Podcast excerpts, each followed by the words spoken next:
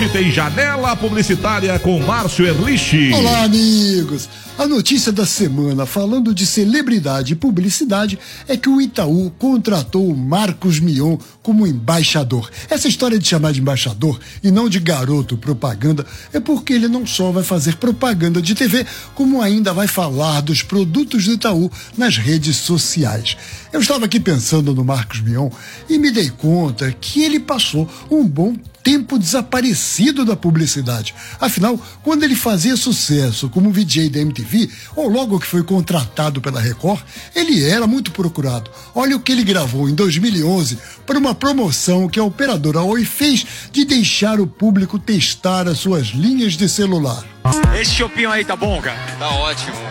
Agora imagina poder experimentar esse chopp de graça assim por uns três meses. Em 2019, a Oi lembrou do Mion e chamou ele de volta para promover o seu pós-pago e ele falava sobre tudo que você poderia fazer com os 50 gigas. É se atolar de série, filme, virar youtuber, fazer o que quiser. Brilha! E nessa pesquisa que eu fiz, olha que engraçado, eu descobri que a publicidade acha que o Mion é ótimo para vender sanduíche. Em 2001, ele vendeu o McDonald's.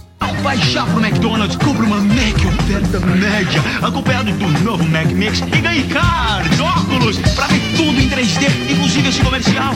Nessa sua volta à propaganda, ele vendeu para o Bob's um sanduíche que ele dizia ter dupla personalidade pelo pão fofinho e o hambúrguer grande. Bob's Tentador Carne, fofinho e monstrão, fofinho e monstrão. Ah! E agora, em 2022, ele fechou com o Outback.